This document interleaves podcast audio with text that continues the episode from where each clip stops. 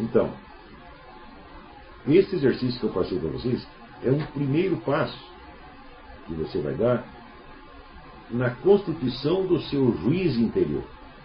E esse, você vai tomar como seu juiz interior não qualquer ideia ou qualquer impulso que lhe ocorra, ou qualquer dessas inúmeras subpersonalidades, esses eus improvisados que nós criamos, às vezes para agradar um certo grupo de referência, ou às vezes para aplacar os nossos próprios terrores. Não, você vai. Vamos constituir. Para pegar um juiz de direito, você tem que pegar qualquer pessoa, pega seu Zé Mané na rua, oh, fica aí, julga aí os casos de homicídio, estupro, etc. Não, você tem que pegar uma pessoa qualificada. É isso? Pelo menos idealmente tem que ser uma pessoa qualificada, uma pessoa séria, responsável, madura, que conheça as situações humanas. Se bem que hoje tem juiz aí de 21 anos, né? Mandando os outros para cadeia, isso é uma pouca vergonha. Tá certo? É, eu acho que juiz tem que ter idade mínima, 35, para ter alguma experiência da vida, para poder compreender como as coisas são. Né? Mas, enfim, já que os juízes que compõem a Justiça Nacional não estão qualificados, pelo menos você tem que ter dentro de você um juiz qualificado de você. E esse tem que ser a parte mais alta. A parte mais alta é aquela que, primeiro, enxerga todas as outras, consegue juntar tudo e comparar os vários fatores, pesar os vários fatores. Né? A justiça é representada com a balança exatamente por buscar sempre o centro das proporções. Não é isso? É,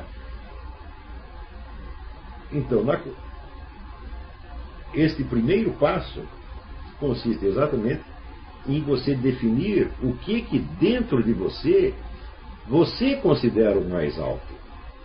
Hum? E que será este, vamos dizer, o interlocutor qualificado do ouvinte onisciente. Essa noção do ouvinte onisciente é absolutamente fundamental não para os religiosos, mas para toda a filosofia. Às vezes, por exemplo, o filósofo é, considera que o tribunal mais alto é um negócio que ele chama razão. Tá Quando nós examinarmos mais tarde em que consiste a razão, você vai ver que dentro dela está embutida a noção do ouvinte onisciente. Tá Quer dizer, a razão não é somente uma esquemática de pensamento. Mas como é que uma mera esquemática de pensamento poderia ser o juiz mais alto de todos os conhecimentos humanos. Jamais pode. Tem que ter algo mais do que isso. Então,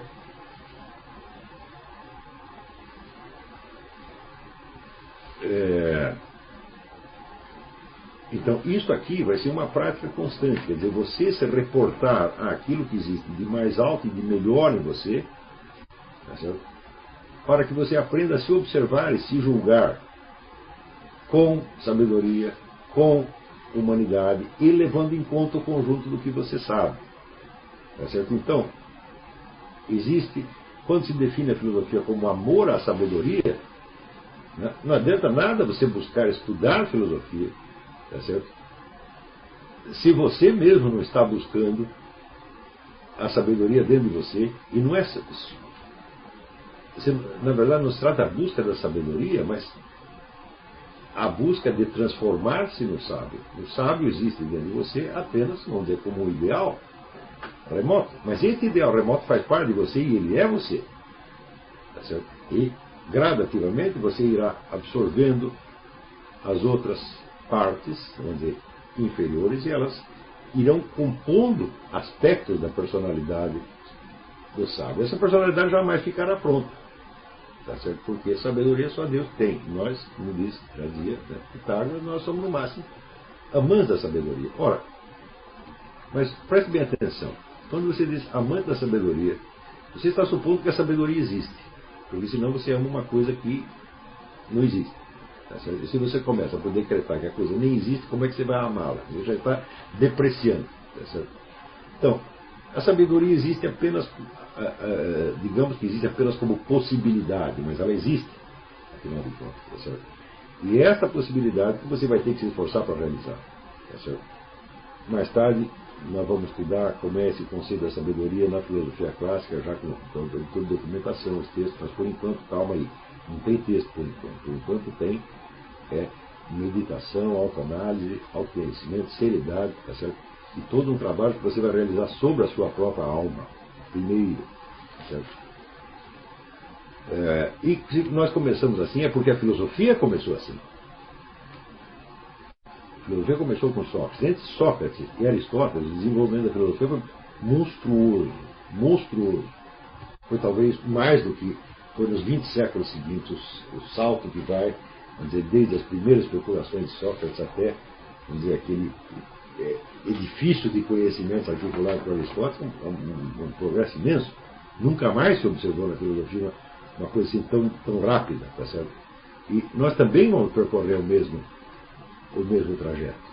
Nós vamos começar com as especulações de ordem moral e política de Sócrates e vamos galgar a, os degraus até chegarmos a um domínio técnico do nível que Aristóteles definiu e que é até hoje o parâmetro para julgar tudo. Ninguém saiu desse parâmetro até hoje. Você pode aperfeiçoar um pedaço ou outro da lógica, ou desse daquele método, mas dizer, é, é, o ideal de integridade filosófica já está dado ali na Grécia de uma vez para sempre. É, então, eu tenho algumas perguntas aqui, vamos ver. É, na Universidade Brasileira, onde não impera o esquerdismo circense, temos um positivismo à la Popper, onde ciência é identificada com quantificação e testes de laboratório. Isso até mesmo nas ciências humanas. Alguma sugestão para lidar com isso? A sugestão é a seguinte, não lidar absolutamente. A sugestão é ignorar esta coisa. Isso aí não leva a absolutamente nada. Mas, quer dizer, se vocês querem. Tem muito, em muitos círculos, Popper é considerado o nec plus ultra, é o critério máximo do conhecimento. Mas você quer saber minha opinião sobre Popper? Popper é uma besta quadrada. Se você vê o que ele fez naquele livro A Sociedade Aberta e Seus Inimigos, onde ele, sequer, ele mostra que ele não sabe sequer ler um clássico da filosofia. Ele não sabe ler Platão, ele faz confusões absolutamente ginasianas, subginasianas a respeito do texto de Platão. Eu digo, mas meu Deus do céu. Os textos de Platão e Aristóteles são o começo da filosofia. Se você não os domina, você não vai dominar nada.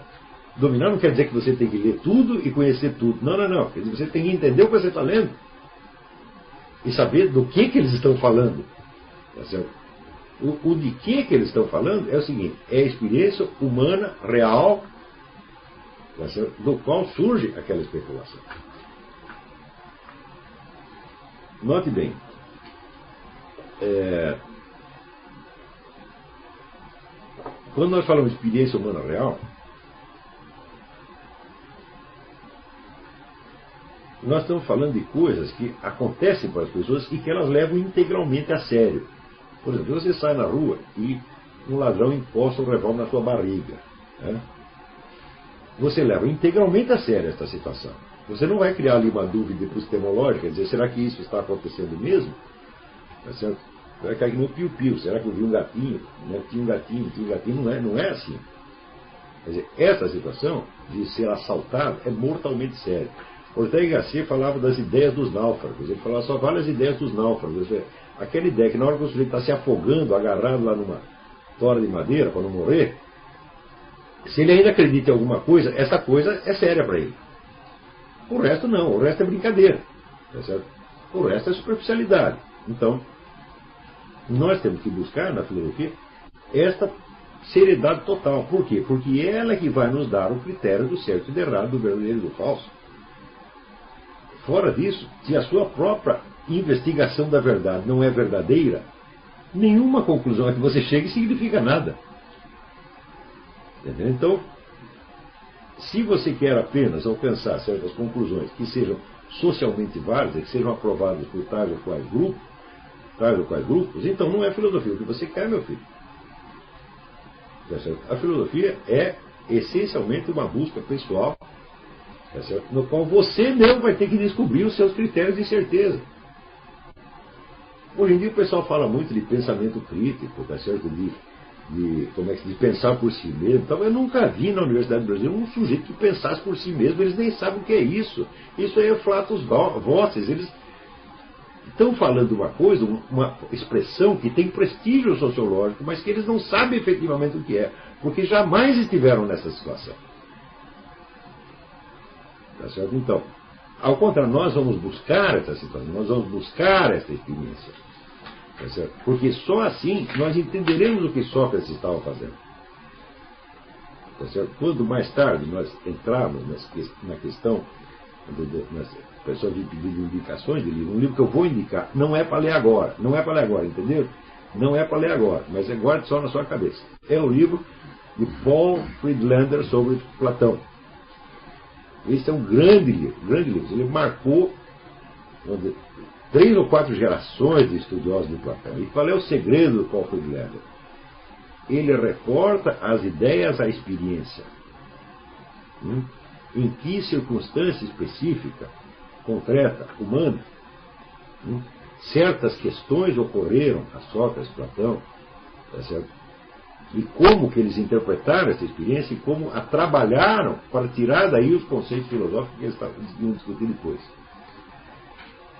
Ora, você descobrir a substância experiencial, não é experimental, mas experiencial dos conceitos filosóficos, é praticamente tudo. Isto é o método filosófico.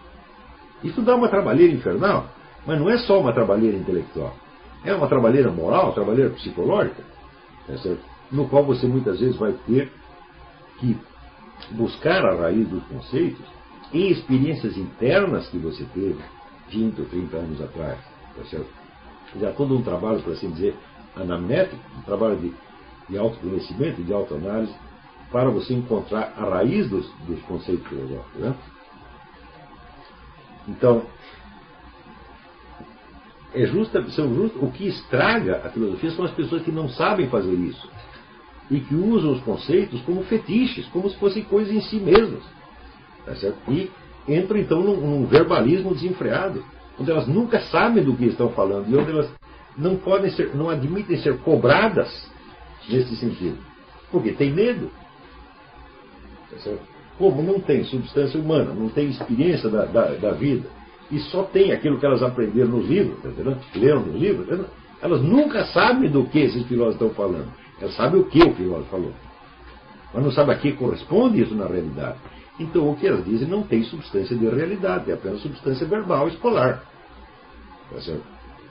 Então, né? É, eu me lembro quando eu estava no ginásio, o professor de geometria disse que um ponto não mede nada, tá certo? Mede zero. E que uma reta se compõe de pontos. E eu perguntei para ele, mas professor, se não mede nada, já pode somar quantos pontos queira, você não vai sair do lugar. Como é que se faz o resto, a porcaria da reta? O que, que o professor fez? Ele ficou bravo comigo. Ou seja, ele estava pensando em ponto e reta sem jamais ter examinado o que, que é isso afinal. Então, dizem, ah, são convenções. Eu digo, sim, admito que seja uma convenção, mas toda convenção tem algum motivo para ser fixada. Tá certo? Nós não fazemos, por exemplo, uma convenção, né? assim, né? Tipo, ó, de agora em diante todo o seu dinheiro é meu, e o meu é meu. Vamos fazer uma convenção? Alguém faz uma convenção desse tipo? Não. O Barack Obama quer que a gente faça. Tá certo? Mas ninguém está aceitando. Então, as convenções têm um motivo, uma razão. Qual é a razão por trás disso? Ah, é apenas a facilidade didática? Então, peraí. Então quer dizer que esse tal de Euclides ele inventou a brincadeirinha besta para a gente ficar um, como se fosse um joguinho mental. Né? E por milagre, esse joguinho mental coincide com a realidade. Quer dizer, você vai medir as coisas, os triângulos de fato funcionam do jeito que ele está dizendo. Como é possível? Se foi só um joguinho, como é que funciona? Então, nesse instante, eu perdi todo o interesse pela geometria. Todo. Eu só voltei a estudar um negócio quando eu tinha 38 anos. Porque eu falei, esse cara está querendo me impingir um negócio que ele não sabe o que é, no qual ele nunca pensou, e ele tem o desplante de querer julgar o que eu fiz, e ele vai querer me dar um zero se eu não fizer do jeito que ele quer. Isso aí é de um autoritarismo imbecil que eu não posso aceitar. Ô, tu, professor, você que tem que me explicar, ô raio, porra. Agora, se você não sabe explicar, por que eu tenho que engolir? Hã? Então, a partir desse dia, eu simplesmente me ausentei das aulas daquele sujeito. Ele entrava, eu falava, o senhor entrou, eu saio. Claro que fizeram, hum? Coincidiu que um tempo mais tarde esse professor, todo mundo se revoltou contra ele na escola e o único que defendeu fui eu. Né? É claro que era uma besta quadrada. Não que ele não soubesse matemática, ele sabia. Ele só não sabia o que é matemática e jamais tinha parado para pensar nisso. Então, ele era assim, ele entendia, por exemplo, é como um chofer de ônibus que aprendeu a dirigir, não tem a menor ideia de como o motor funciona. Ele sabe usar aquela coisa, mas ele não sabe o que, que ele está usando.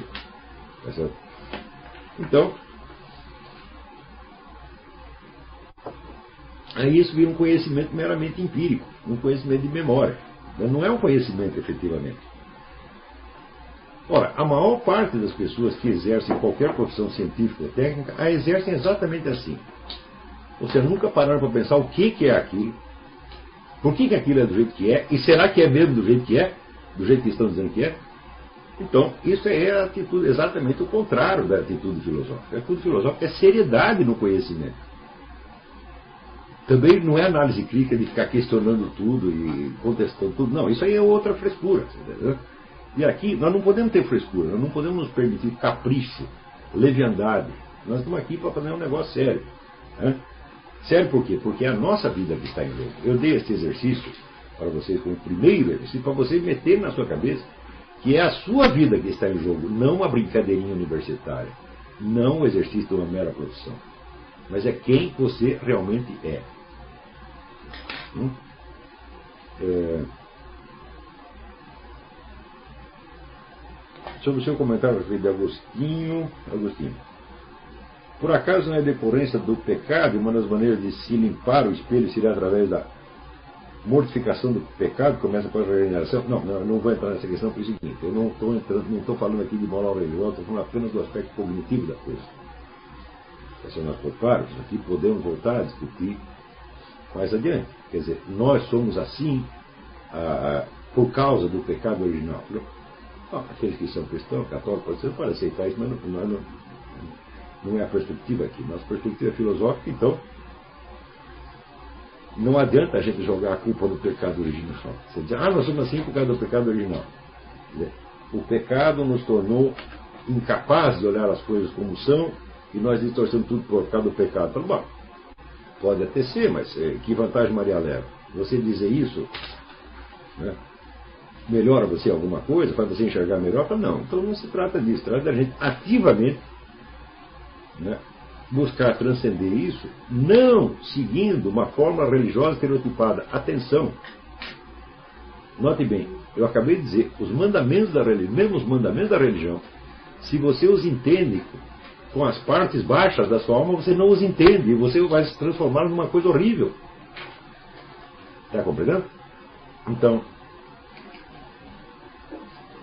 por exemplo, uma coisa bastante conhecida dos, dos dos confessores, tá é que o pecado produz a amargura. Mas a amargura é um pecado maior ainda. Então não adianta nada. Entendeu? O pecado produz amargura, no fim vai dar, acabar dando revolta gnóstica. Então não é isso, meu filho. Então você tem que examinar até os seus pecados com sabedoria. Então vamos constituir primeiro o juiz qualificado para examinar os seus pecados e confessá-los como eles realmente são não nessa escala aumentativa, apocalíptica, grotesca, com que as pessoas geralmente se, se, se julgam. Entende? É, em que sentido podemos pensar o pecado de um ponto de vista não religioso, mas filosófico? Isso é obrigação estrita, porque vocês não pensam do ponto de vista filosófico, você não vai entender o religioso muito mais, porque, veja, o religioso não é uma atividade cognitiva, ele é uma atividade prática, tá mas que ela só vale se você entender o que você está fazendo lá. Né? Posso pensar na ideia de um desnível da natureza humana em relação à realidade? Pode e deve. Nós não somos pessoas especialmente qualificadas para chegar a um conhecimento objetivo da realidade. Nós temos isto como herança humana. Tá certo? Pela natureza humana, nós temos a capacidade de conhecer. Tá certo? e temos até o desejo de conhecer. Porém, na realidade da nossa vida concreta, esse desejo, essa capacidade, acabam sendo, vamos dizer, deprimidos e sufocados por mil e um outros fatores. Eu vou, eu vou lhe dar um exemplo. Eu estava lendo um livro maravilhoso do Jacques Barzon sobre a arte de escrever. Então ele diz o seguinte: qual é o principal inimigo do escritor? Por que, que às vezes o escritor não consegue escrever o negócio? Ele diz: olha, primeiro inimigo é o medo. E se você ficar com medo, por exemplo, de que as pessoas não vão querer prestar atenção naquilo que você está escrevendo, acabou, a sua inspiração vai para o brejo diretamente. Se você começar a pensar que aquilo está ridículo, está mal feito, etc., parou também. Então isso quer dizer que para você escrever um negócio bem feito, você precisa alcançar, se colocar dentro de um certo foco. Se você perder esse foco, perdeu tudo. E religião é a mesma coisa, meu filho. Você tem que encarar as coisas da religião desde um certo foco. Senão você vai pegar tudo aqui e transformar numa monstruosidade, numa deformidade. Tá certo? É... Que daí vai ser pior ainda do que você não ter religião nenhuma. Tá então, note bem, a religião não vai resolver esses nossos problemas aqui. A filosofia ela é uma meditação, uma análise crítica sobre o conjunto de seus conhecimentos, da sua experiência, inclusive a experiência religiosa. Tá certo? E nesse sentido, a filosofia se torna obrigatória para qualquer pessoa capaz de exercer. E se você consegue se colocar problemas que são de nível filosófico, então você tem obrigação de desenvolver a sua capacidade filosófica para poder raciocinar responsavelmente sobre os vários assuntos que te interessam. Não se trata de, como diz o outro, aprender a pensar. Filosofia não é aprender a pensar de maneira alguma. Entendeu? Pensar todo mundo sabe. Pensar é uma, é uma coisa espontânea. Até um macaco sabe pensar, um gato sabe pensar. Entendeu? O negócio não é pensar. De pensar morreu um burro, filho. Nosso objetivo não é pensar. O nosso objetivo é conhecer, é saber. Você tá? E às vezes, para saber, você não precisa pensar. Por exemplo, digo para você, volta ao mesmo exemplo. Você está na rua e um bandido encosta um revólver na sua barriga. E, pensando, você vai acrescentar alguma coisa a esse conhecimento? Pensando, você vai adquirir certeza metafísica de que o ladrão encostou o revólver na sua barriga? Não. Pensar é uma atitude totalmente inadequada nesse momento. Você pode pensar como escapar dessa, o que você deve fazer, mas a certeza da situação é imediata. É isso? Se nós pudermos obter com relação a conhecimentos filosóficos, a questões filosóficas, uma certeza, uma evidência tão imediata quanto esta, né, é melhor do que você obter apenas uma certeza de pensamento ou uma certeza lógica. O objetivo de todo pensamento, como já demonstrou Aristóteles na dialética, no livro dos tópicos, é você provocar a intuição. O que é intuição? Conhecimento direto, percepção direta. Aristóteles diz que na dialética você vai confrontando várias ideias e várias hipóteses, aquilo vai criando uma espécie de massa crítica e chega uma hora que, pluft, você percebe as coisas como elas são. Esse é que é o objetivo. Não é aprender a pensar. É, é aprender a saber. Esse é que é o negócio. O pensar é só um dos muitos instrumentos. Tá e, na verdade, o pensamento muitas vezes atrapalha. O próprio Santo Agostinho dizia, perguntar para ele que é o tempo, ele diz, olha, quando não me pergunta eu sei, agora quando, quando pergunta eu não sei mais. É então, isso pode acontecer. Então, muitas vezes você tem um certo conhecimento interior, intuitivo de alguma coisa, mas você não consegue transpor em termos de pensamento. Não é isso? Então, quanto mais você pensar, mais você vai se afastar dessa intuição originária. Então, antes do pensamento, você tem que desenvolver uma atividade de tipo expressivo. Se você não sabe expressar a sua experiência, não adianta pensar sobre ela. Né? Aliás, falando nisso, esse é um tópico absolutamente fundamental do nosso curso. Né? Onde a, a sinceridade, a seriedade na busca do conhecimento, sobretudo na busca do seu conhecimento interior, quer dizer, na busca da, da, da evidência, da experiência intuitiva, etc, etc. Isso aí se baseia muito no domínio que você tenha da linguagem. Uma experiência que está expressa inadequadamente produzirá um milhão de opiniões erradas. Tá certo? Porque se você teve uma experiência, mas você a nomeou erroneamente, acontece um pequeno problema. Nós não podemos pensar sobre coisas, nós só podemos pensar sobre ideias. Nós não podemos pensar a experiência diretamente, nós temos que convertê-la numa expressão verbal, um conceito, e daí pensamos sobre o conceito. Hum? Agora, na memória você conserva a experiência verdadeira. Agora, então você tem de um lado aqui a experiência tal como você a teve, do outro lado você tem o conceito inadequado tal como você o formulou. E você continua raciocinando sobre o conceito. O que acontece? Daqui a pouco você apaga a experiência. Está compreendendo? E daí as suas conclusões vale absolutamente nada. E pode acontecer, às vezes, eu já vi isso acontecer com uma frequência extraordinária. Né? Pessoas nas quais a experiência já não conta para absolutamente nada. O mundo delas é apenas um conjunto de conceitos articulados de tal qual maneira que estão absolutamente né, descompassado com a realidade da sua própria experiência. Você foi vendo isso e observando que isso aconteceu em muitos filósofos, eu descobri um negócio da paralaxe. Eu fiz aquela famosa pergunta. Né? Kant diz que nós não podemos conhecer as coisas em si mesmas, que nós conhecemos apenas sua aparência fenomênica. Mas, note bem, mas ele pretende que nós conhecemos a sua filosofia. olha, por exemplo, veja aqui um elefante. O elefante. Kant me diz, você não está vendo o elefante, você está vendo apenas a aparência fenomênica do elefante e não o elefante em si. E aqui está o meu livro, A Crítica da Razão Pura, e você vai ler e você vai captar o meu pensamento, não apenas a forma fenomênica exterior do meu pensamento. Eu falei, epa, peraí, não dá. Você está querendo demais. Pois um elefante é vai ter uma presença física formidável.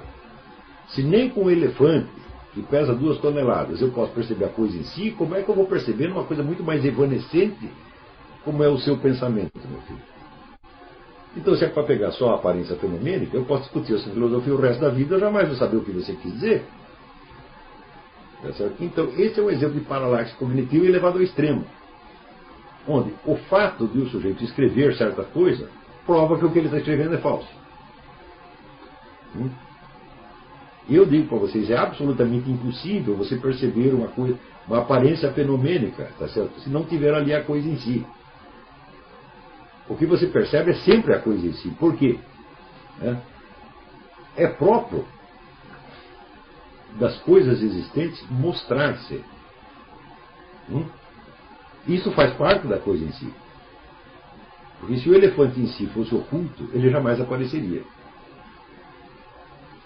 Está entendendo?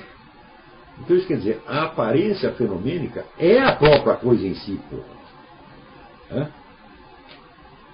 Aí você diz, ah, mas você está do lado direito, você vê o elefante por um lado, eu estou do outro lado, eu vejo pelo outro. Então, quer dizer, nós estamos vendo apenas a aparência fenomênica e não o elefante em si. Eu digo, ah, é? Mas, muito bem. Que elefante que tem em si a capacidade de ser visto pelo lado direito como se fosse o lado esquerdo e vice-versa? Hum? Não é eu que não tenho capacidade de ver o elefante pelos dois lados. Ele é que não tem a capacidade de estar dos dois lados ao mesmo tempo, para o mesmo lado. Então, esta diferença de lados, faz parte da coisa em si do elefante. O elefante é uma entidade que existe no mundo físico. E no mundo físico as coisas têm lados.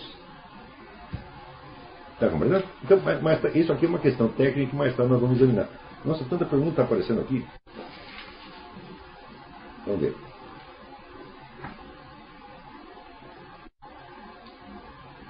O que é a consciência? Na realidade, como se forma? O senhor diria que é um reflexo de valores socialmente constituídos ou é algo próprio intrínseco de cada um? Veremos no curso. Eu não vou te responder nada, você vai descobrir. Eu vou te dar dicas e você vai ter a resposta dessa coisa aqui. Tá certo? Quer dizer, note bem, nesse curso, não me cabe dar as respostas, mas cabe articular as perguntas. Hum? Mesmo porque eu não posso prever se algum de vocês não vai encontrar alguma resposta muito melhor do que as que eu encontrei para as mesmas questões que eu estou levantando. Pode ser que tenha meia dúzia de gêneros, os caras descobrem um monte de coisa. Tá o meu negócio aqui não é lhes ensinar uma filosofia pronta, é colocar vocês na posição de vocês fazerem a investigação filosófica. Tá certo? E lhe passar a técnica filosófica para isso. Não que eu não tenha minhas próprias convicções, minhas próprias crenças, não que eu não as respeite. Porque hoje em dia as pessoas dizem, não, eu tenho a minha ideia, mas eu respeito a sua. Eu digo, não, se eu tenho a minha, precisamente porque eu não respeito a sua. Se eu não acho que a minha ideia é melhor que a sua, tá certo? Por que, que eu digo que é a minha ideia? Ter uma ideia é achar que ela é melhor que a do outro. Ou não? Hum? Como é possível eu ter uma ideia né? Se eu acho que ela é igualzinha à ideia contrária, vale tanto quanto a ideia contrária. Se eu acho que duas ideias valem a mesma coisa, é porque eu não acredito em nenhuma delas. Ou é porque eu estou em dúvida. Então todo sujeito diz, não, eu tenho a minha ideia, mas respeito a sua, é um hipócrita. Você pode dizer, eu respeito o seu direito de dizer a besteira que você quer. Mas eu acho que eu tenho razão e que você está errado. É assim que tem que ser. Isso é sinceridade. Né? Então, No caso da consciência, outro dia mesmo escrevi um artigo sobre isso aí. Aqui nos Estados Unidos tem duas correntes que vivem discutindo o problema da consciência. Um acha que o cérebro produz a consciência. É isso? E eles não reconhecem que eles não têm a menor ideia de como é que o cérebro faz isso. E a outra diz, não, não precisa cérebro nenhum. A consciência é como se fosse um programa de computador, um software. Você pode botar o mesmo software, software em vários hardwares e não vai fazer a menor diferença. É, eu digo assim, meu filho, então tira a sua consciência do seu hardware cerebral e põe no meu. Não dá para fazer. Então eu não sei do que, que essas duas correntes estão falando. Agora, eu tenho um critério quanto esse problema da consciência. Hum? A consciência é a única entidade da qual você não pode falar na ausência dela. Por exemplo, nós podemos falar de elefantes, sem ser preciso ter um elefante aqui. Não é isso? Né? Eu posso falar da República vivendo numa monarquia ou vice-versa. Tá eu posso falar dos crimes sem ter nenhum criminoso na sala e sem que eu mesmo cometa um crime. Mas eu não posso falar da consciência sem estar exercendo a minha consciência naquele mesmo momento. E se eu falo da consciência, eu estou falando da minha consciência que está em atividade naquele mesmo momento. E estar em atividade consiste precisamente tá em você estar consciente dela. Ou seja, a consciência é uma coisa que está sempre consciente de si mesmo. Então, antes de você investigar, quando eles, quando eles dizem que vão investigar a natureza da consciência, na verdade não estão investigando a natureza, estão investigando supostas causas da consciência. É? Eu digo, nós não podemos descobrir as causas de uma coisa que nós nem sabemos o que é. Agora, através do exercício e da contínua contemplação da consciência pela consciência, você acaba sabendo o que, que ela é. Né? E você acaba sabendo até que a pergunta pela causa da consciência não faz o menor sentido. Hum? Por exemplo, eu quando falo da minha consciência, eu sei que eu preciso estar consciente daquele momento. Hum? Quer dizer, eu quando raciocino, eu quero refletir sobre a consciência, isso intensifica a minha consciência. Eu não apenas estou consciente de certas coisas, mas estou consciente de estar consciente delas e isso, de certo modo, lança uma luz ainda mais intensa sobre o objeto. Hum? Quer dizer, isso nós sabemos por experiência. Isso não é uma, é, não é uma conclusão, nós sabemos isso diretamente da experiência. Agora, se eu quiser pensar sobre a minha consciência, imaginando ao mesmo tempo que ela é produzida pelo meu cérebro, hum, eu já me desviei da consciência e estou pensando em neurônios, sinapses, etc, etc. É? E neurônios e sinapses, meus filhos, funcionam também quando você não está consciente. Eles não têm nada a ver com a consciência. Isso quer dizer, eu não posso estar consciente de mim mesmo e estar ao mesmo tempo imaginando que isso é uma atividade cerebral. Porque cérebro é uma coisa física que você pega na mão. Cérebro não é uma atividade cognitiva. Você diz que ele é a sede da atividade cognitiva, mas ele em si não é uma atividade cognitiva. Então, se você está pensando em consciência e começa a pensar em cérebro, você imediatamente mudou de assunto. Já não é mais a consciência que está falando, assim do cérebro. Então, não dá para você pensar na consciência e, ao mesmo tempo, encará-la como atividade cerebral. Não dá para você fazer isso no mesmo ato. Você pode falar disso, mas você não pode estar representando a sua consciência para si mesmo no instante, naquele mesmo instante que você raciocina sobre ela, como atividade cerebral. Está compreendendo? Agora, isso não se aplica a outras atividades humanas. Você supõe, por exemplo, tem um sujeito aí praticando corrida. Hum? Tá certo? E ao mesmo tempo que ele está praticando corrida, ele pensa sobre a anatomia e fisiologia do movimento. Isso vai atrapalhá-lo? De maneira alguma. Quanto mais consciente ele estiver né, do aparato físico que produz aquele movimento, melhor vai ser o movimento dele. Mais adequados vão ser os seus, os seus gestos. Né? Está entendendo? Agora, se você, ao pensar a consciência, você pensa no substrato físico dela, você imediatamente baixou para outro nível. Você não está pensando mais. A sua consciência, como atividade, não está mais presente a você. Está presente somente o substrato físico. Então a sua reflexão sobre a consciência acabou naquele momento mesmo. Então, isso é uma dificuldade técnica básica